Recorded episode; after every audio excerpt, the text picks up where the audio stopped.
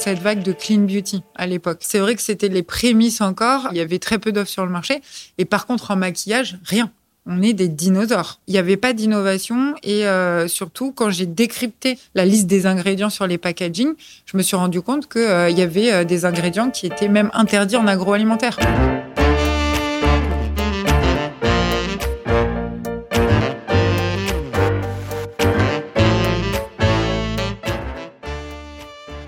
L'homme grandit en se projetant dans l'avenir. Pourtant, celui-ci n'a jamais été aussi imprévisible et plus contraint comprendre comment faire grandir les organisations humaines, entreprises, associations, dans le temps long, c'est tout l'enjeu du podcast Histoire d'entreprise. Je m'appelle Martin Videlaine, j'ai créé Bluebirds, une communauté de 5000 indépendants qui conseillent ou remplacent des dirigeants en Europe, en Afrique et au Moyen-Orient. Bienvenue sur Histoire d'entreprise. Aujourd'hui, je suis reçu sur les Champs-Élysées par Elodie Carpentier, cofondatrice du Rouge français. Vous ne le verrez évidemment pas en nous écoutant, mais Elodie arrive dans la salle d'enregistrement dans un ensemble rouge vif. Ce que je ne fais jamais habituellement, j'ai regardé si elle portait un rouge à lèvres, celui qu'elle arbore sur sa page LinkedIn.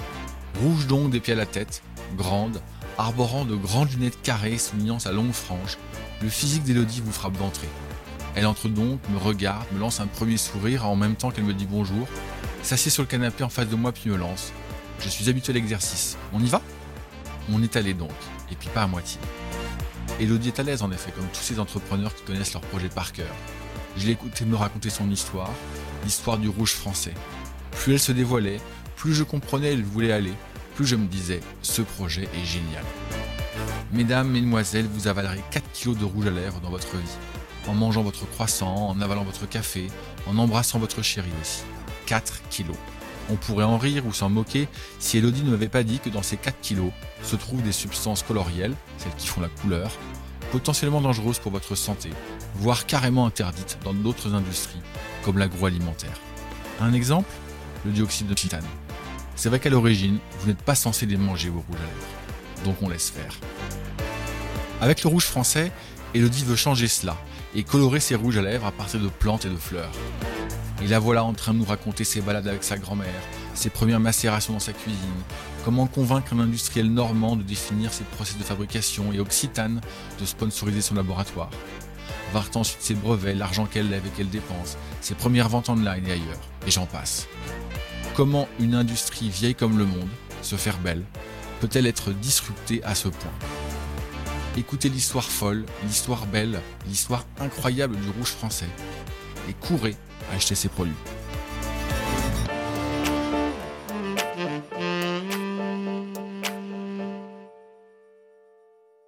Bonjour Elodie. Bonjour Martin. Enchanté, euh, on est on est pressé puisque tu t'en vas bientôt euh, porte-maillot dans quelques instants. Pourquoi tu vas porte-maillot? Alors je vais me rendre au salon Pro Durable pour euh, effectivement évoquer nos engagements sur l'éco-responsabilité et parler de notre innovation mondiale qui est la couleur végétale en maquillage. On est là pour parler du rouge français, marque et société que tu as que tu as créée. tu vas nous raconter ton histoire, l'histoire du rouge français, qu'est-ce qui t'a inspiré, pourquoi tu en es là. ça va passionner plein de gens, en tout cas moi ça va me passionner. Est-ce que tu peux dire en quelques mots ton profil? Parce que je suis allé voir sur LinkedIn et tu es très discrète. Tu parles beaucoup du rouge français, mais on connaît pas trop ton histoire. Est-ce que tu peux en dire quelques mots, s'il te plaît? Oui, avec plaisir. Alors c'est vrai que euh, en tant que cofondatrice euh, du Rouge français, euh, j'ai eu ce déclic euh, pendant ma, ma, grossesse. Donc, euh, je suis avant tout une maman, mais je suis aussi ingénieure en biotechnologie puisque c'est moi qui ai créé les, les, formules à la base de maquillage. Et c'est vrai que j'ai toujours eu ce, cet engagement, ce combat qui est très important pour moi sur la santé et la santé de la femme et de l'homme. Donc, toute ma carrière, je l'ai passée dans l'industrie pharmaceutique. D'accord. Donc, ingénieure en biotechnologie à l'école Polytech à Marseille. Et j'ai aussi réalisé une école de commerce Cage à Marseille, donc double compétence. En plus, c'était les, les, premières années où les doubles compétences euh, arrivaient sur le marché pour les étudiants. Et c'est vrai que c'était passionnant euh, de voir euh, comment on peut s'insérer dans une carrière professionnelle avec cet aspect business, marketing, stratégie, mais aussi l'aspect voilà scientifique. Donc j'ai démarré vraiment au laboratoire, notamment à Sanofi Pasteur aux États-Unis à Boston. C'était quand ça? Alors c'était il y a fou, ça me rajeunit pas. Ouais. Vas-y, à peu près. Oui, c'était en 2009. En 2009. Euh, voilà. Ton premier job 2009, États-Unis, Sanofi Pasteur. Exactement. Et donc, j'étais dans un laboratoire euh, qu'on dit euh, P3, donc avec des confinements assez élevés, des, des restrictions assez élevées. P3, c'est très sérieux. Voilà. Et c'était sur des virus, notamment sur la dengue, pour créer des vaccins. Donc euh, virologie, vaccin. Ensuite, euh, rentrée en France, j'ai continué sur de la gestion de projet, de lancement euh, de médicaments et notamment de génériques et de anticorps monoclonaux. Donc vraiment des, des protéines, des médicaments issus de la biotechnologie. Et c'est comme ça que naturellement, après le laboratoire, je me suis développé des compétences au sein de la production. Donc des montées en échelle, des mises en place de production de médicaments et notamment des grands groupes comme Sanofi, mais aussi euh, Sanofi Pasteur et Ipsen. Euh, où, euh, tu es passé chez Ipsen? Voilà, exactement. Ah. Et où en fait, à la fin, je suis passée de la paillasse, du process de production, donc de la R&D à la production. Et récemment aussi, j'ai eu un poste de direction sur la partie ingénierie monde, sur les usines de production. Donc vraiment créer la boîte finalement. Donc on part vraiment du process et la boîte qui l'englobe. Qui l'englobe, d'accord. Voilà. Et ah c'était un milieu euh, qui était euh, incroyablement masculin, puisqu'on est dans le domaine de la construction, avec euh, tout ce qui est construction de... Ah, tu avais fait la conception des usines? Exactement, conception des usines, donc le design, mais aussi jusqu'à la, mise en place la mise en... Ah, et la qualification des, des ouvrages. Donc il y a de l'automatisme, du chauffage, de la ventilation. donc voilà, tout un univers qui est très différent de la cosmétique. Ah, tu viens de la pharma, tu vois, je, je l'avais pas, pas du tout vu. Ok, donc tu, construis tes compétences, tu grandis dans deux très très belles sociétés. Euh, je, connais un petit peu plus la dernière que la première, mais ok. Et puis? Et puis, euh, donc cette grossesse euh, où j'ai eu ce déclic. Qui arrive quand? Donc qui arrive euh, il y a six ans. Il y a six ans euh, maintenant. Là, donc on est euh, en 2023, 2017. Exactement, 2017. Donc ce déclic où je me dis oui, je fais toute ma vie attention à ce que je mange. Depuis toute petite, je mange bio, les plantes sauvages comestibles. C'est vrai que ma, ma maman m'accompagnait dans la nature pour aller reconnaître les plantes ah et s'alimenter. Vous faisiez des balades où? Euh, alors euh, surtout en Dordogne, dans le sud-ouest de la France, euh, où j'ai passé toute mon enfance et, mes vacances, et aussi la Corse, parce que voilà, je suis d'origine corse. Corse, ok. Donc vraiment le maquis, les plantes sauvages comestibles. Et donc c'était ta mère qui t'a appris à reconnaître les plantes sauvages et, à les, celles qui étaient comestibles, et donc à les, à les consommer. Exactement. Elle m'a transmis ce savoir-faire et surtout cette passion pour la botanique. Et c'est vraiment cette passion pour la hum, santé euh, la pharma et la botanique qui m'ont fait créer finalement cette idée, cette innovation d'utiliser la couleur végétale dans le maquillage et pour voilà ne plus faire de compromis sur euh, la santé, ma santé à moi, mais aussi celle de mes enfants et avoir derrière des formules qui soient certifiées bio, qui soient très saines pour la santé et sans ingrédients controversés. Parce que dans le maquillage, il y en a beaucoup. Et tu dis, c'est le fait que tu tombes enceinte qui a été le déclic? Oui, oui, oui. Parce que on se connaît absolument pas, hein, Elodie, mais ce que je comprends en t'écoutant, c'est que euh, tu as baigné un peu dans euh, la culture du bio, la culture de la santé. Ça vient de ta mère, ce que je comprends, peut-être de, ta famille au sens large. Tu as toujours vécu dedans, ça je comprends aussi. Ça fait pas non plus complètement hasard si tu as basculé dans la santé euh, comme ton, dans ton premier job. C'est surprenant, en tout cas, vu, de ma fenêtre, que tac, je te tombe enceinte et je, je, je vais aller encore un cran plus loin. Oui, parce qu'en fait, on fait attention à, à, ce qu'on mange. Euh, mais pas forcément à ce qu'on se met sur la peau. Et euh, on fait des compromis pour être belle, euh, pour se donner de la confiance en soi, se maquiller, se mettre un beau rouge à lèvres, mais en soins et beauté vraiment du, du, visage ou du corps. Il y a eu beaucoup d'innovations et toute cette vague de clean beauty à l'époque. mais c'était encore les prémices. Et la clean beauty, ça a commencé quand pour toi? Ça a commencé assez tard. Hein. C'était ouais, je, je, devais avoir une vingtaine d'années et encore. Je pense que euh, c'est, c'est quand même quelques. Là, j'ai 37 ans. Hein. Ouais. Enfin, 38, pardon.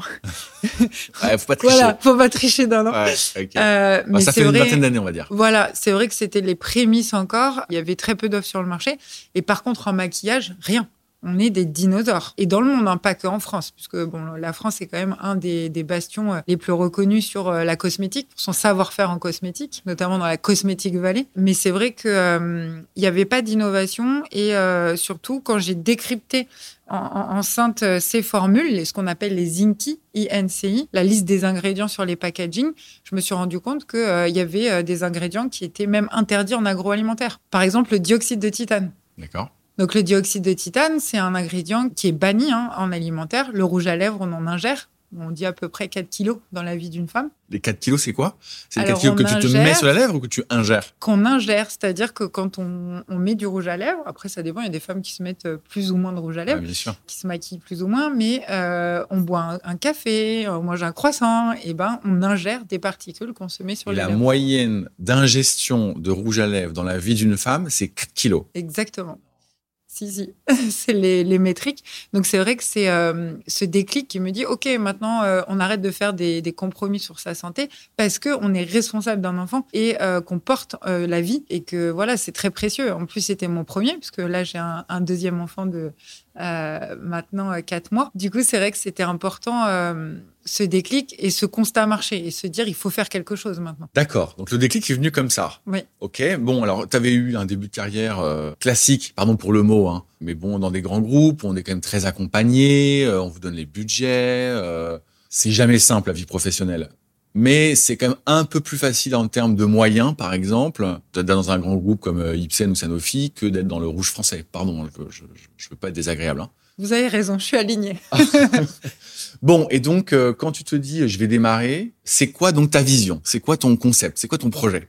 Alors mon projet, c'est vraiment de créer cette euh, rupture, euh, cette innovation de rupture dans la beauté avec euh, la couleur végétale. Donc moi, c'est ça euh, finalement qui a motivé ma passion. J'ai fait une thèse avec cette passion pour la botanique sur ces plantes qu'on appelle tinctoriales. Donc ce sont des plantes qui sont tintantes, qui ont des propriétés colorielles et aussi bénéfiques pour la santé. Et ma vision, c'est de, de, changer vis-à-vis de l'industrie de la couleur pour aller vers du végétal et non de la pétrochimie puisque le constat, euh, je l'ai évoqué en, maquillage, en cosmétique, sur euh, la, partie euh, ingrédients controversés, certification bio, mais sur la couleur végétale, 99% du marché, c'est des pigments issus de la pétrochimie, donc de la synthèse chimique. Et les 1% qui restent du minéral, mais qui posent d'autres problématiques de sourcing éthique. Donc l'idée, c'était vraiment de pouvoir changer voilà, sur une couleur végétale. Donc la, la vision, pour moi, c'était celle-ci.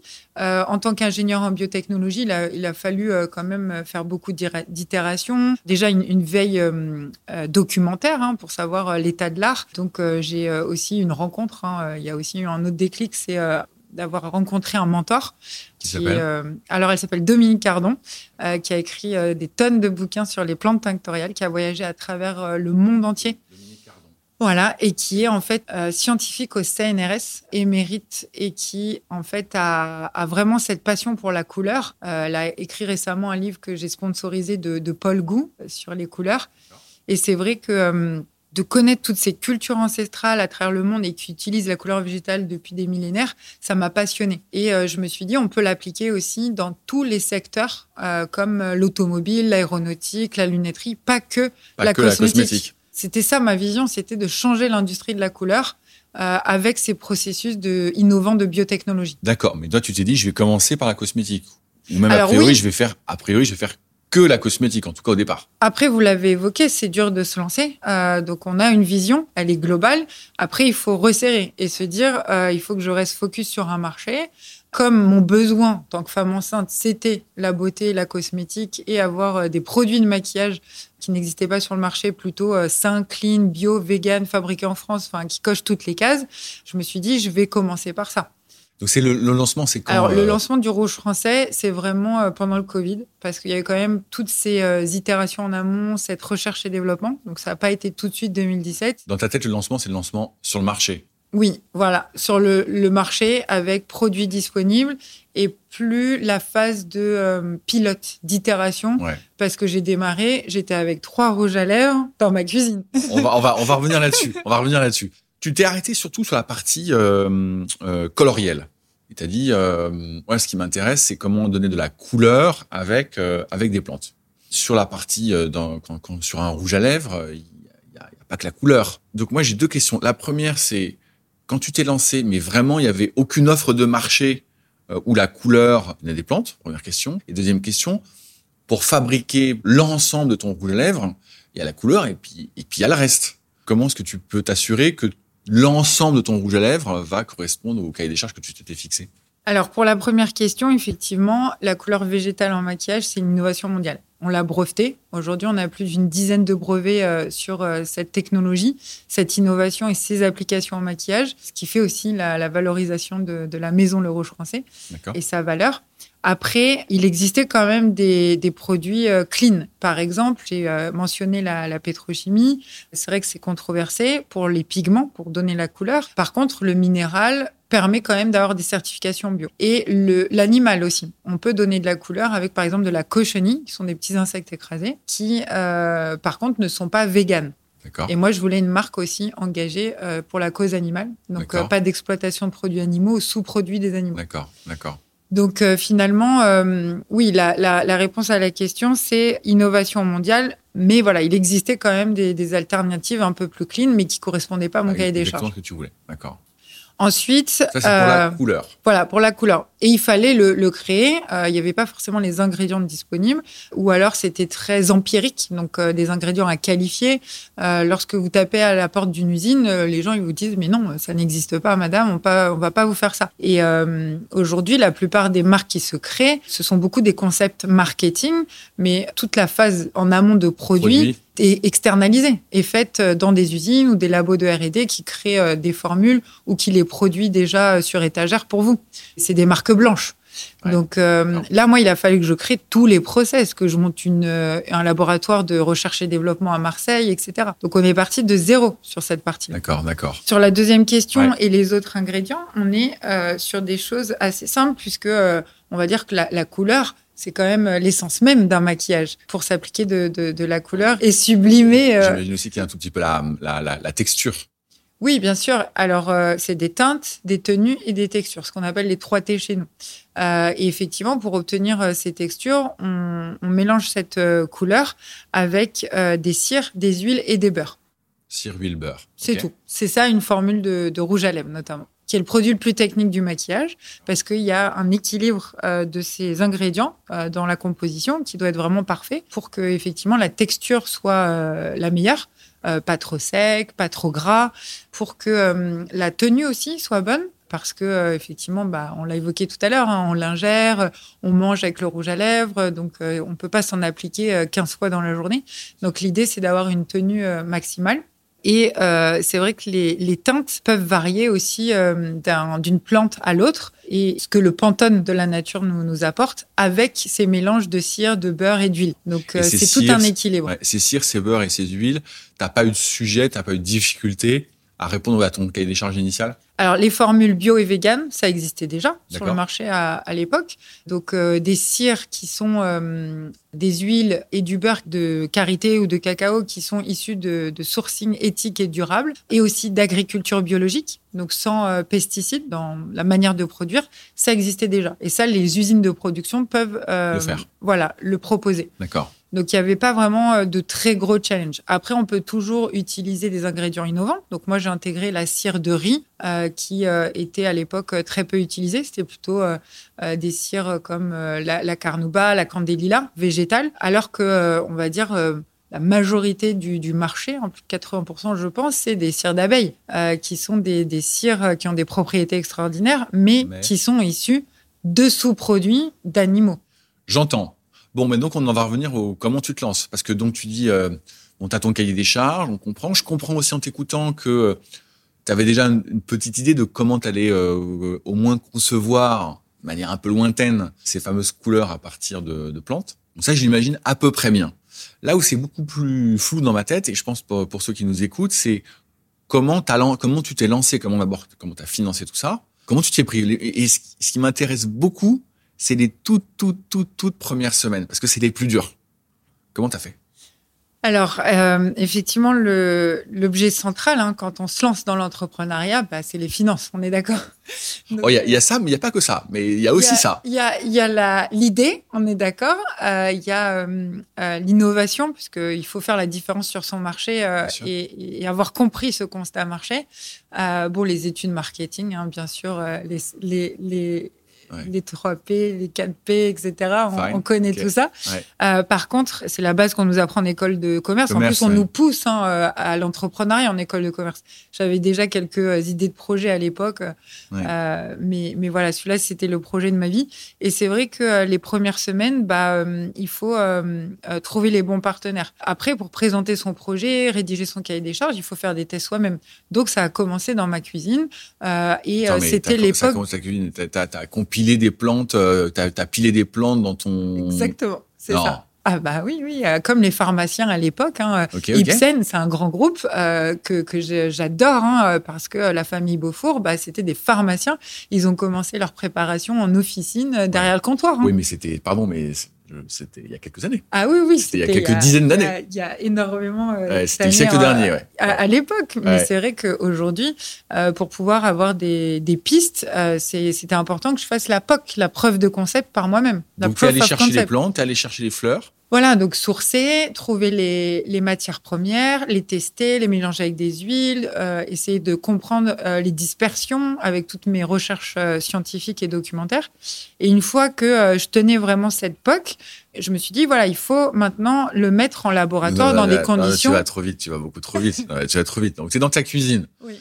Tu es, allé chercher dans ta Corse natale trois, quatre plantes rouges. OK? Euh, on a le droit de connaître leur nom ou pas? Alors oui, il y, a tout un, un pantone hein, énorme de plantes. tu peux en donner quelques-unes qui sont dans tes, dans, tes, rouges à lèvres Voilà, donc ça peut être par exemple la, garance, qui est euh, une plante qui est cultivée en Provence et en Charente-Maritime en France, en, bio. Ouais, d'accord. L'indigo, euh, qui est issu de la persicaire, donc qui est une plante qui va donner du bleu. le réséda qui donne du jaune, l'écorce de châtaignier qui va donner des nudes, des beiges. Il y a aujourd'hui chez le Rouge Français une bibliothèque de plus de 250 plantes qui sont répertoriées à travers le monde entier et notamment en France et, en Corse. On espère bien. Voilà, euh, local. Et euh, derrière, il en existe, mais beaucoup plus, des, milliers et des milliers. La nature nous offre euh, beaucoup d'opportunités sur ces plantes okay. Ok, donc tu es dans ta cuisine, tu as récupéré ces, ces, plants, tu fais tes, premiers essais, mais en fait, faut aller jusqu'à fabriquer ton rouge à lèvres pour dire, regardez, ça, ça marche. C'est-à-dire qu'il a fallu que tu le mélanges avec les cires ou les huiles et que sais-je, pas seulement avoir la teinture. Donc, euh, toi, dans ta cuisine, tu fabriques le rouge à lèvres. Oui, alors c'est encore une fois de la POC, la preuve de concept. Bien sûr, bien sûr. Derrière, il faut quand même s'appuyer. À l'époque, je me suis euh, appuyée sur une rencontre incroyable aussi que j'ai fait avec une usine en Normandie qui euh, a parié aussi sur cette innovation. Quand je lui ai expliqué, quand je lui ai montré les matières premières, ce qu'on pouvait faire. Euh, et effectivement, il y a le do it yourself qui était à la mode à l'époque, avec, on connaît tous hein, le succès de Aromazone, où on peut aussi aller chercher des cires, des, des beurres chez eux et faire tes petits protocoles de, de rouge à lèvres. Ça, c'était déjà naissant. Il y avait quand même pas mal de gens qui créaient leur shampoing, leur savon euh, à la maison. Ouais, ça, c'est vrai que c'était, c'était déjà un peu à la mode. Ça, c'était quand la création de ces, de ces propres produits euh, ah bah c'était 2017, c'est ça, c'était il y a 6 ans, 6, 7 ans. C'est relativement récent quand même, quoi. Oui, oui, oui, tout à fait. Donc tu as eu la confiance de, de, de cet industriel en Normandie voilà, donc euh, super rencontre, euh, une société familiale qui euh, On a le droit de savoir du. Alors le nom non, puisqu'on a un contrat en fait de confidentialité, d'exclusivité et de propriété des formules, ce qui est ultra rare en cosmétique. C'était aussi un, gros challenge parce qu'on a tout créé ensemble. Donc on est parti de la feuille blanche ah. de ce concept et c'est vrai que c'est une personne qui est passionnée par la cosmétique et notamment le maquillage. Il y a très peu d'usines de maquillage en France. La plupart des marques de maquillage que vous allez euh, rencontrer sur le marché fabriquent à, l'étranger. Alors beaucoup en Asie, hein, on est d'accord, mais euh, surtout aussi en Italie, euh, puisque le marché italien est très très fort sur le maquillage. En France, très peu, voire quasi, un désert ou euh, des rares usines euh, qui ont fermé et euh, des sociétés comme par exemple L'Oréal, LVMH qui fermaient aussi beaucoup d'usines en France pour délocaliser à l'époque. Donc même les grands groupes finalement n'avaient pas ce savoir-faire de manière, on va dire, très importante en France. Où ils avaient leur savoir-faire mais plus en France oui. Parce que j'imagine. Alors, il y a encore des usines de production internalisées dans les grands groupes cosmétiques en France, mais euh, il y a eu quand même beaucoup de fermetures, de réorganisation, de transformation, et ce savoir-faire a vraiment euh, diminué en peau de chagrin en France. C'est surprenant par t'écoutant parce que autant on peut comprendre euh, les raisons économiques pour lesquelles ces grands groupes euh, sont allés mettre des usines en Asie. Hein, euh, c'est l'histoire de notre industrie ces, ces, 30 dernières années, donc on va pas revenir dessus, j'en parle très souvent dans ce podcast. Oui. Mais en revanche, quand tu me dis, mais oui, mais c'est resté en Italie, euh, tant, mieux, tant, mieux, tant mieux pour les Italiens, hein, c'est super. Mais du coup, je suis surpris. Je suis surpris de voir que ce soit resté en Italie et que simultanément, spécifiquement pour le maquillage, c'est disparu en France. Oui, c'est vrai qu'ils ont préservé euh, cette euh, expertise, ce savoir-faire. Après, la France l'a fait en cosmétique sur le soin. On a quand même beaucoup d'usines euh, sur la fabrication de, soins et d'hygiène. beaucoup plus. Mais le maquillage, un, vrai désert. Donc là, ça a été une rencontre incroyable, très peu d'usines. Et bah, c'est vrai que faire du conventionnel, du classique depuis des, années et des années, à un moment, bah voilà, on, est dans sa zone de confort, c'est pas drôle. Et là, il a trouvé un projet fun. Donc, euh, il s'est dit, tiens, la petite jeune, euh, elle a des idées, c'est incroyable. Euh, pourquoi n'y a pourquoi personne n'y a pensé? Avant, Parce qu'il travaille pour les grands groupes connus. Hein. Donc, c'est vrai qu'il s'est dit, mais tiens, il y a un truc. Donc, Donc là, on est en 2017-2018. Voilà, et donc j'ai partagé euh, toute cette thèse scientifique, ces recherches, mes sourcings, euh, etc.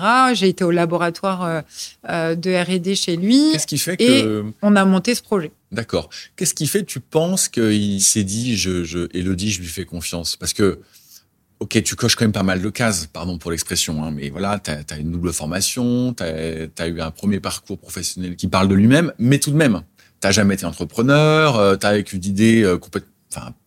avec une idée complètement en faire trop, mais un peu révolutionnaire quand même. Il y a de quoi se dire bon, ok, elle est sympa, Elodie, elle pense bien, etc. Mais euh, son projet là, je le sens un tout petit peu bancal. Qu'est-ce qui a fait que, à ton avis, il s'est dit ouais, j'y vais en fait? En fait, la relation avec les partenaires, c'est comme avec les investisseurs quand vous levez des fonds. Il faut euh, transmettre euh, cette assurance, cette confiance convaincre, c'est une relation commerciale finalement. Donc c'est vrai que euh, arriver avec euh, mon bagage d'ingénieur en biotechnologie et puis tout ce travail très précieux, le partager, ça crée de la confiance. et puis cet aspect aussi euh, familial, c'est pas un grand groupe avec derrière des fonds d'investissement, etc. Donc il parle avec le cœur, la passion et, l'expertise technique. Ces machines, il n'est il est pas dans son bureau, le patron, à, à, superviser, à faire du management. Il est sur la machine au quotidien c'est un technicien. Donc finalement, c'était voilà cette rencontre au bon moment qui a fait qu'on euh, on a pu déployer ce projet. Et ça, c'est rare parce que bah, c'est de l'humain. Et donc, il a, ce que je comprends en t'écoutant, c'est qu'il a, il a fait deux choses avec toi. La première, c'est qu'il a abouti à la formulation du produit d'une part et au process de fabrication d'autre part. Je résume bien? Exactement. Oui, tout à fait. Et très rapidement, euh, j'ai dupliqué ça en interne. Euh, puisque euh, effectivement on a, on a démarré euh, d'un point de vue financier. je dis on parce que être seul c'est pas évident dans l'entrepreneuriat. Là, tu étais tout seul à l'époque. Alors j'étais toute seule en auto-entrepreneur avec mon bébé, voilà. Et, cette responsabilité à se dire il faut que je transmette quelque chose d'incroyable à mes enfants. À mes enfants, ouais. Et auto-entrepreneur. Et après j'ai embarqué mon mari dans l'aventure et les avantages et les inconvénients, c'était incroyable. Et c'est vrai qu'il m'a, il m'a rejoint. Lui, il a eu euh, toujours un, bagage euh, d'entrepreneur. Et on a monté cette SAS. Voilà, on a levé des fonds, donc Love Money. J'ai apporté euh, en compte courant, il a apporté en compte courant. Donc notre participation personnelle. Et après, effectivement, on avait ce Love Money où on a été convaincre des investisseurs et après des business angels. Donc c'est vraiment toutes ces euh, différentes fait toutes les étapes. classiques de ceux qui se lancent. Euh... Alors classique, ça, ça, ça, veut pas dire que c'est pas c'est facile, hein, c'est extrêmement compliqué. Mais donc euh, d'accord, Love Money, puis euh, Business Angel, puis puis fonds. Voilà. Et dernièrement, les fonds d'investissement. Voilà, parce qu'au tout cumulé, on a levé 5 millions aujourd'hui, à date. D'accord. et effectivement, ce laboratoire à Marseille en interne, bah, il fallait le financer et dupliquer ses process. parce que ta, ta cuisine commence à être un peu petite. Voilà, on, commençait à, toucher les portes. Et c'est vrai qu'il euh, fallait aussi un environnement qu'on appelle euh, BPF, bonne pratique de fabrication. Donc ça, c'était l'usine. Et BPL, bonne pratique de laboratoire. Donc avec toutes les conditions euh, d'hygiène et de sécurité nécessaires et de stérilité, hein, parce qu'on parle ici de microbiologie quand on fabrique des produits qu'on va mettre sur le marché. Parce que quand on fait sur la cuisine et que c'est pour soi ou pour faire une preuve de concept, ça va.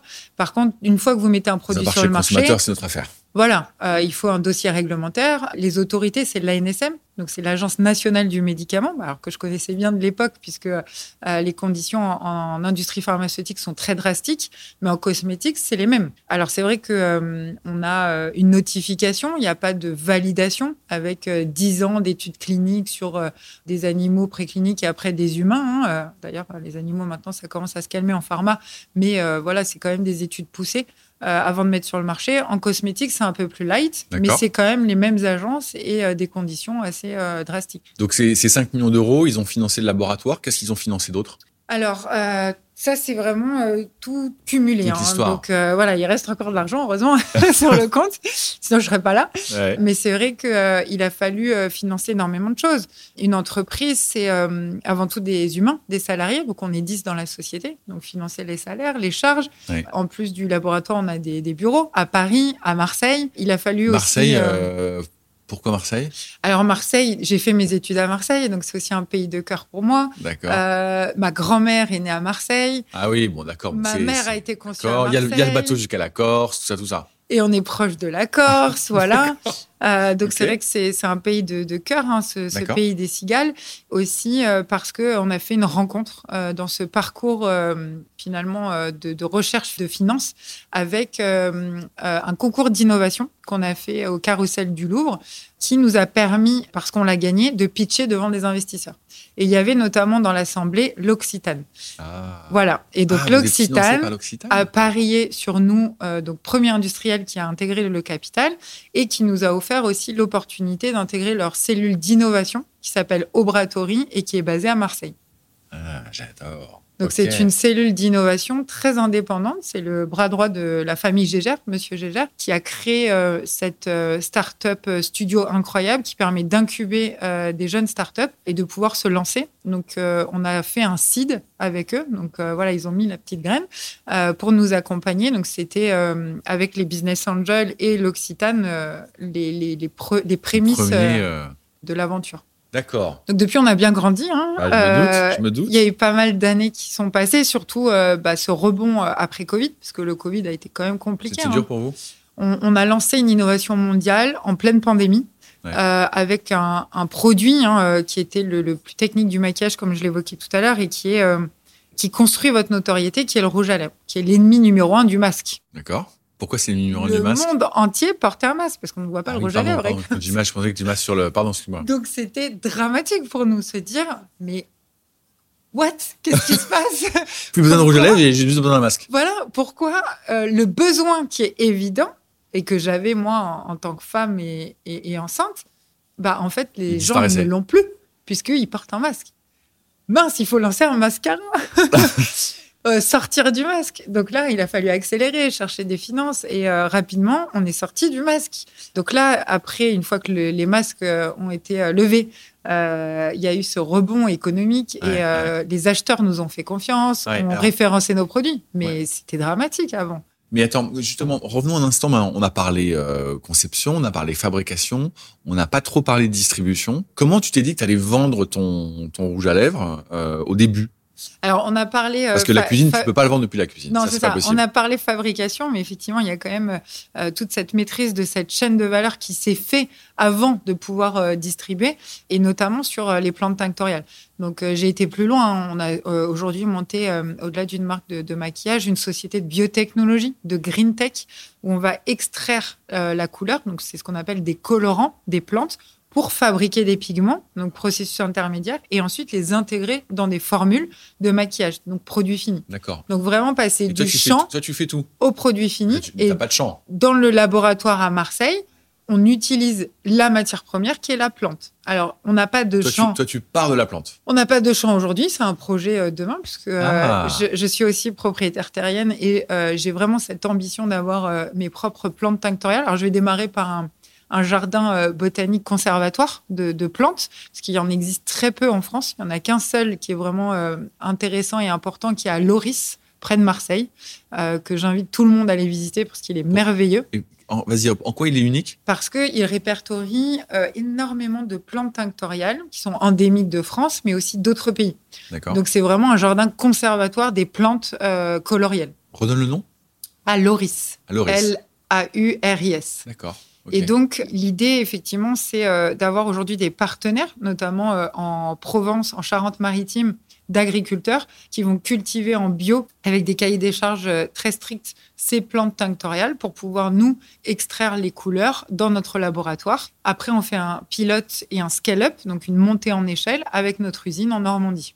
Donc c'est vraiment euh, maîtriser toute cette chaîne de valeur qui a mis du temps et euh, s'appuyer aussi sur euh, alors la partie industrielle c'était nous hein, mais la partie recherche en plus des ressources que j'ai recrutées tout ce savoir-faire scientifique que j'ai partagé de, de, ma veille scientifique de, de grossesse et ben en fait ça a été de, de, créer un partenariat avec l'université d'Aix-Marseille où on a euh, créé une euh, thèse industrielle, donc une thèse cifre. Donc aujourd'hui, j'ai euh, aussi des scientifiques, des docteurs dans mes équipes qui font des thèses sur l'extraction de la couleur. Donc on a démarré par les processus de biotechnologie, donc euh, extraction euh, enzymatique, fermentation, donc de la pure biotech qui était mon métier euh, depuis toujours, mais aussi physique avec de l'extraction CO2 supercritique, donc très innovant, sans solvant, sans pétrole et qui permet aujourd'hui grâce à cette thèse d'avoir des brevets solides qu'on peut licencier. Le Rouge français les exploite, mais on peut les licencier à d'autres industries ou d'autres marques. Alors, dans la levée de fonds, l'idée, c'était cette vision aussi de, de créer cette société de biotechnologie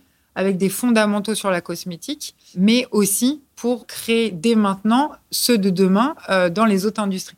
Euh, donc, ah. j'étais finaliste de ah. la BFM Business ah. Academy. J'ai rencontré des grands patrons de grandes sociétés euh, du 440, donc des industriels de l'automobile, de l'aéronautique, où on intègre la couleur végétale dans les biomatériaux. Donc, on a commencé ces tests-là. Dans la lunetterie, donc j'ai rencontré notamment Essilor, qui est sur des projets euh, aussi, aussi intéressante de couleur végétale sur euh, les verres euh, solaires. Donc on en revient à ta vision initiale. Voilà, donc ça, il a fallu le construire au labo et effectivement, c'est les prémices. On a commencé cette partie-là. On a aussi un industriel de l'alcool qui nous a contactés. C'est hallucinant. qui veut passer ses alcools en bio et donc qui a besoin de changer cette pigmentation, cette couleur chimique en couleur végétale pour avoir sa certification bio voir un bel alcool bien rouge. Euh. Ah, je suis scotché. Ok. Mais maintenant, il fallait quand même vendre, euh, et encore aujourd'hui, tu, la majeure partie de ton chiffre d'affaires, c'est la vente de, produits cosmétiques, dont d'abord, j'imagine, le rouge à lèvres. Comment tu as organisé la vente au tout départ? Alors, euh, au tout départ, c'était les, les, trois rouges à lèvres. Donc, ça a démarré euh, vraiment euh, à l'ancienne avec des salons. Donc, oui, hein, c'était très dur, très familial. Et j'ai fait des salons du bio, du vegan, les, les Veggie World, les salons Marjolaine, etc. Alors, c'était très intéressant parce que euh, quand on démarrait la vente aussi, euh, on avait euh, des milliers de personnes sur ces salons qui testaient vos produits. Et donc, on a pu co-construire, co-designer les produits avec eux. et j'ai écouté tous les retours. Ah, j'aimerais avoir un rose. Bon, bah allez, on se lance, on va faire une formulation d'un rose parce que c'est la demande client. Des textures qui soient moins sèches à l'application, qui soient plus semi-satinées, etc. Donc, on fait du lean management, de l'amélioration continue, itération par itération, jusqu'à aboutir sur ce produit parfait. Donc, on a démarré vraiment comme ça. Quand tu dis je faisais sur les salons. Et tu vends, c'était qui tes clients et tes clientes? Monsieur et Madame C'était Monsieur et Madame qui, qui, ah je veux, je veux, je veux un pot, euh, j'en veux 10. Euh, c'est ça, je veux exactement. Un stick, voilà, c'est Monsieur et Madame tout le monde qui a euh, le même besoin que j'avais moi à l'époque. Et après, effectivement, au fur et à mesure de, cet apprentissage en direct. Donc, euh, on avait notre site internet, e-shop. Euh, tu avais un peu d'online, un peu d'online, les, salons. Exactement. Donc, on a démarré, c'est euh, Digital Native, enfin DNVB, Digital Integrated Native Brand, ou Indie Brands, hein, les, Américains aiment beaucoup ce, nom-là, où voilà, le, fondateur est, une personne qui a un savoir-faire, qui va mettre en place un produit par rapport à un besoin et qui vend en direct en, B2C, en business to consumer. Et après, on a développé le B2B et on a été chercher les distributeurs et les revendeurs. Mais on a démarré comme ça. Mais c'est stratosphérique ton histoire. Ah bah il fallait se lancer, oui, oui. donc, et, donc, tu as trouvé des premiers distributeurs. On a le droit d'en connaître quelques-uns Bien sûr, oui, oui. Alors aujourd'hui, on a euh, la chance euh, d'être en, forte croissance. Hein. Alors c'est encore le, début, hein, je, peux, je peux considérer, parce que le marché de la cosmétique, il est énorme. Hein. C'est plus de 30 milliards de dollars de, de chiffre d'affaires dans le monde. Et c'est vrai que nous, on a un axe de différenciation énorme, mais on va dire que 80% de ce marché est partagé par trois mastodontes. Estée Lauder, L'Oréal, euh, et puis ça doit être euh, un euh, des LVMH, quoi. Donc c'est hyper concentré, c'est un oligopole. Et du coup, nous, l'idée, c'était bah, d'avoir le reste des parts de marché, mais de manière très qualitative et sur un réseau de distribution sélectif. Donc aujourd'hui, notre stratégie, euh, c'est euh, certes de, créer des formules très pures, certifiées bio, vegan, mais de ne pas avoir de compromis sur l'aspect euh, packaging, qualitatif, désirable du produit que euh, la femme, l'homme soit fier de sortir son produit euh, de son écrin, avoir l'art d'offrir. On a des packaging qui s'ouvrent comme des origamis, comme des fleurs. Ah, euh, voilà, cet art d'offrir aussi très typiquement français et, onirique, puisqu'on parle de la couleur. Hein. donc, il faut faire voyager à travers les cultures ancestrales, parce qu'on a évoqué la Garance. J'ai plein d'anecdotes sur les, les, cultures ancestrales à, à, énoncer, mais euh, on, revient finalement voilà à, l'essentiel et ça il faut le traduire aussi dans, dans un monde premium luxe euh, qui est la couleur qui fait voyager un peu comme l'univers du parfum. Donc c'est vraiment nos clients les, les, gens de la parfumerie sélective. Euh, donc ça va être des, des clients comme comment dire des, des concept stores ou des grands magasins. Par exemple, on a lancé ce mois-ci aux États-Unis, on est chez Neiman Marcus. Donc il y a un équivalent d'un bon marché printemps français. D'accord. Donc c'est vraiment tout cet univers de la, parfumerie sélective, du grand magasin. que je connais pas, donc pardon, euh, ma, question reste un tout petit peu euh, naïve, mais tu as ton, as ton corner, tu as ton magasin, ou en revanche, non, tu vends tes produits dans un, dans un magasin ou une boutique qui est multimarque? Alors là, on enregistre le podcast sur les Champs-Élysées. En fait, on est euh, dans nos bureaux, mais juste en dessous, on a notre flagship qui est au 86 Champs-Élysées, où il y a le corner de marque. Donc, euh, dans certains grands magasins, on a vraiment euh, tout un corner, euh, très représentatif avec des make-up tables très rouges, des fleurs qui sortent des murs, etc., pour exprimer tout ce végétal. Chez Neiman Marcus, on a démarré sur le digital, mais l'ambition, c'est d'intégrer un corner magasin aux États-Unis. Les États-Unis, on les a lancés il y a deux semaines, hein, ce mois-ci. Donc, c'est vraiment tout récent. Par contre, en France et en Europe, maintenant, on a plus de 200 points de vente. Et effectivement, on a des corners. On est aussi, par exemple, un peu au-dessus au drugstore parisien il y a le marché qui est totalement innovant pour le maquillage euh, qu'on a créé nous-mêmes. C'était une idée voilà sortie du chapeau qui est l'hôtellerie. Hôtellerie de luxe, 5 étoiles et palace. Donc aujourd'hui, on est en face au Fouquet's, on est au Georges V, on est à l'hôtel Marignan des Champs-Élysées, euh, on est au Shangri-La, au Molitor, à la piscine Molitor. Donc vraiment le groupe barrière, le groupe accord. Et tu les convaincs un par un? Oui, bien sûr. Oui, oui. Alors on a des accords cadres. Mais après, il faut aller en local, les chercher. Donc, j'ai des équipes commerciales, France, euh, sur le terrain. Alors, on est 10 euh, en interne. Et après, ma, commerciale, euh, ma directrice commerciale France manage plus de 10 commerciaux terrain qui quadrillent la France et qui sont aussi experts de la parfumerie et qui proposent en complément donc cette valeur ajoutée qui est le maquillage et l'univers de la couleur. D'accord. Waouh. Donc c'est ça l'aventure euh, finalement en termes de marché. Euh, on a le travel retail parce que euh, l'excellence française, bah, elle s'exporte. Nous, quand on a créé le, Rouge français et tout ce concept aussi de, marketing, finalement notre histoire sur, sur cette, innovation, c'est pour l'international. On voulait avoir une marque familiale mais internationale. Je comprends. Ce qui me frappe en t'écoutant, c'est que corrige-moi si je me trompe, hein, mais j'ai le sentiment que le positionnement de la marque aujourd'hui, c'est un positionnement plutôt premium tu, as prononcé le mot luxe à plusieurs reprises, tu as cité le Fouquet's, Barrière, des hôtels, donc on comprend ce positionnement. Et en même temps, quand on t'écoute depuis le début de cet entretien, bon, tu as un peu envie de révolutionner l'industrie et donc euh, potentiellement t'adresser à madame tout le monde, monsieur et surtout madame tout le monde. Comment tu comptes t'y prendre? En fait, pour euh, démocratiser une innovation, euh, il faut forcément démarrer par un marché sélectif. Et quand on dit sélectif, c'est pas forcément niche. On est sur du, ce qu'on appelle mastige. Donc nos concurrents, c'est les concurrents euh, issus du, conventionnel euh, et, du, de la couleur euh, pétrochimique. Donc ça va être des, grands groupes qui aujourd'hui adressent une, classe, une catégorie en fait de clients qui est quand même large. On va pas être sur du niche, du intouchable, du positionné très haut de gamme, comme certains parfums où il y a juste deux produits et qu'on retrouve que dans deux ou trois magasins.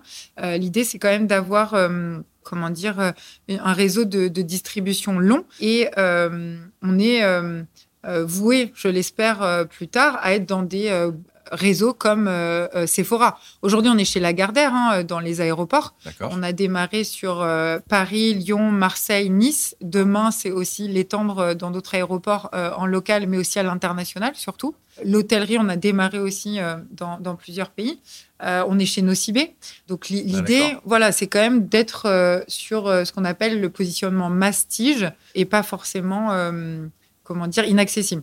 On a aussi un système éco-responsable dans les packaging de recharge. Donc, on, va être sur du refill. D'accord. Euh, donc, c'est une cartouche en fait de, recharge. Votre raisin, euh, le stick de rouge à lèvres est intégré dedans et vous changez simplement la recharge au deuxième achat. Oui, il y a un coût d'acquisition du premier rouge à lèvres, mais après, la recharge est très économique et on est sur des prix de 25 euros. On a plus de 60 références produits aujourd'hui. Donc, on a tout l'ensemble du maquillage et aussi de la beauté des mains, puisqu'on fait des vernis. Et euh, le mascara, on est à 37 euros. Euh, les vernis, on est à 28. Je me rends pas bien compte euh, bah, que je sais pas marché, je connais bien. voilà, euh, par rapport à, des marques très très niches, elles sont plutôt positionnées sur des 60, 70 ou même 80 ou, 100 euros. Aujourd'hui, dans le maquillage, on peut trouver des rouges à lèvres à 100 euros facilement. On utilise quand même des matériaux qui sont ultra innovants en huile de ricin, biosourcées végétales, qui sont recyclables en plus d'être rechargeable. Donc c'est vraiment aussi toute cette éco-conception, mais avec les codes du premium et de la transparence. Des matières comme euh, la peau de pomme qu'on a été euh, sourcée, qui est une euh, matière qui va donner cet aspect, ce grain fini du cuir très luxueux, mais qui est vegan, puisque c'est un déchet de l'agroalimentaire, du jus de fruits, de la peau de pomme, qui est revalorisé en objet de luxe et qui a fait l'objet de cette incroyable collection qu'on vient de lancer tout récemment. C'est magnifique, c'est magnifique. Franchement, je suis vraiment, vraiment bluffé quand je t'écoute, j'entends et je vois et je perçois, euh, et je pense que les, auditeurs aussi, euh, toutes les opportunités qui sont devant toi, c'est complètement dingue. On a un boulevard. on a un boulevard et c'est vrai que euh, c'est infini parce que ah aujourd'hui, je peux pitcher euh, sur des, conférences euh, dans mon domaine euh, où voilà, on, commence à asseoir une vraie expertise en couleur végétale qui est reconnue en, cosmétique, en, maquillage. Donc là, on parlait de produits durables, mais il y a le Beauty Leader Summit où je vais être keynote. Enfin, c'est constamment la transmission qui m'anime et qui est importante dans mon domaine. Mais aussi, on est parti il y a quelques mois à Amsterdam dans des, conférences sur l'industrie de la couleur. Et j'étais à côté de grandes sociétés qui travaillent euh, le pigment euh, et la couleur, comme Jaguar, Ikea, ah, des, grands groupes de la chimie. voilà. C'est incroyable ce qui est possible. Qu'est-ce qu'il faut te souhaiter pour les deux, trois prochaines années? De la rentabilité. tu n'es pas, pas, encore On n'est pas encore rentable. On a euh, une solidité financière euh, avérée. Et puis, on a euh, des investisseurs de renom. On a aussi Femme Business Angel. On a Chantal Baudron, qui est la première femme business angel de France. INSEAD. On a effectivement, en plus de l'Occitane, des, des, industriels comme Patika, comme Biologique Recherche.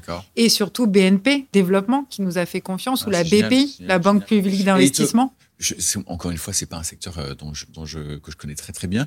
Il te manque pas euh, une égérie, tu vois, une femme un peu un peu mondialement connue qui va dire mais votre truc c'est juste génialissime, je vais vous aider? Alors, en termes d'image, c'est vrai qu'il y a beaucoup de, personal branding avec euh, euh, la, cofondatrice euh, moi-même qui va incarner le produit et, on va dire, ce bagage scientifique pour transmettre. Mais après, d'un point de vue conso, si, ils veulent voir des mannequins, des célébrités, des influenceurs. Je pensais, moins à un mannequin qu'à des influenceurs ou des, ou des, ou des, ou des célébrités. Voilà, des, des, célébrités, des influenceuses. Alors, sur la partie influence, on a travaillé avec des grandes grandes influenceuses de la, beauté, comme Iris Mittenard, qui est voilà, ancienne Miss Monde et ancienne Miss France, donc qui, qui, nous a soutenus et qui voilà, a mis en avant ses produits. incroyable cette innovation auquel elle a, elle a cru. Là, récemment, on a lancé la collection en partenariat avec l'Opéra national de Paris. Donc, euh, une très belle réussite pour nous euh, parce que euh, on a comme égérie Amandine Albisson, qui est une danseuse étoile de, du ballet, de l'opéra. Donc oui, c'est des personnes qui sont hyper engagées depuis toujours sur le Made in France, sur cette expertise, ce savoir-faire, cette excellence française, puisque quand on danse, on répète un geste des milliers de fois, jusqu'à approcher la perfection, comme elle dit. Et c'est vrai que ces, ces, collaborations avec ces égéries ou des make-up artistes aussi, puisqu'il faut travailler avec des gens qui sont dans le domaine de la mode, de la fashion, c'est important. Donc, euh, on a euh, notamment travaillé sur euh, le défilé de Balmain Air Couture, sur le designer incroyable qui est Raoul Mishra, qui est un des premiers designers indiens à intégrer la haute couture parisienne avec qui on a déjà fait deux défilés. On a travaillé avec ah, des maquilleurs qui ont des célébrités sur le tapis rouge à Cannes donc le Festival de Cannes. On a euh, travaillé avec euh, deux très belles célébrités euh, internationales, dont Romy Stridge, hein, qui est une américaine, qui a fait Victoria's Secret, qui est ange de Victoria's Secret. On a fait le Met Gala. On a aussi travaillé avec des make-up artistes qui ont maquillé Maya Hawke, qui est la fille de Uma Thurman. Et on a travaillé aussi avec Emmeline Paris, où on a maquillé plusieurs ah actrices françaises et américaines. C'est magnifique. Bon, bah écoute, euh, bah ouais, c'est très très important, je me doute bien. Mais écoute, euh, bravo, vraiment bravo. Qu'est-ce que tu as envie de dire euh, sur la fin? Et j'ai envie de j'ai envie de souvent je, je, je, dis à mes invités, bah qu'est-ce que vous avez envie de dire à ceux qui nous écoutent? Mais j'ai envie de, de, changer un peu cette question avec toi spécifiquement. Et puisqu'on a commencé sur sur la naissance de, de, de ton enfant, et j'aimerais bien que tu t'adresses aux, aux, jeunes femmes qui, qui vont commencer à se maquiller ou qui se maquillent depuis très peu de temps. Qu'est-ce que tu as envie de leur dire à ces jeunes femmes? De mettre des fleurs sur la peau. Tout simplement. super. Merci Elodie. Merci beaucoup. Merci à vous.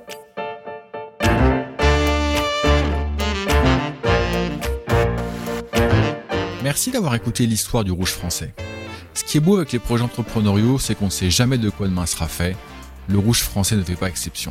Je vais tout de même prendre le risque de vous prédire un magnifique futur pour Elodie, son mari et leur équipe. Tout y est. Le produit est ultra différenciant, il résout un problème de société, le marché est immense, la France a un savoir-faire séculaire dans le domaine, et Elodie elle-même présente de nombreux atouts. Peut-être qu'un jour le rouge français se fera racheter par un leader mondial de la cosmétique. Peut-être que ces mêmes leaders prendront un jour la problématique à bras le corps et y mettront des moyens que le rouge français n'aura probablement jamais. Peut-être. Ce qui est certain, c'est qu'Elodie et son équipe tracent une nouvelle voie dans l'univers de la beauté féminine. Et si vous avez écouté cet épisode complètement, vous aurez noté que la vision d'Elodie dépasse le champ des cosmétiques.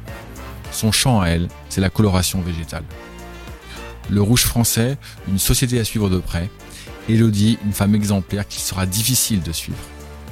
Abonnez-vous au podcast ou à notre newsletter sur le site histoireentreprise.com, histoire au pluriel, entreprise au pluriel. Le chemin du développement durable est encore inventé en nous écoutant, en me proposant de nouvelles sociétés qui réfléchissent et agissent comme le rouge français. Vous posez vous-même une petite pierre sur ce chemin. À très bientôt.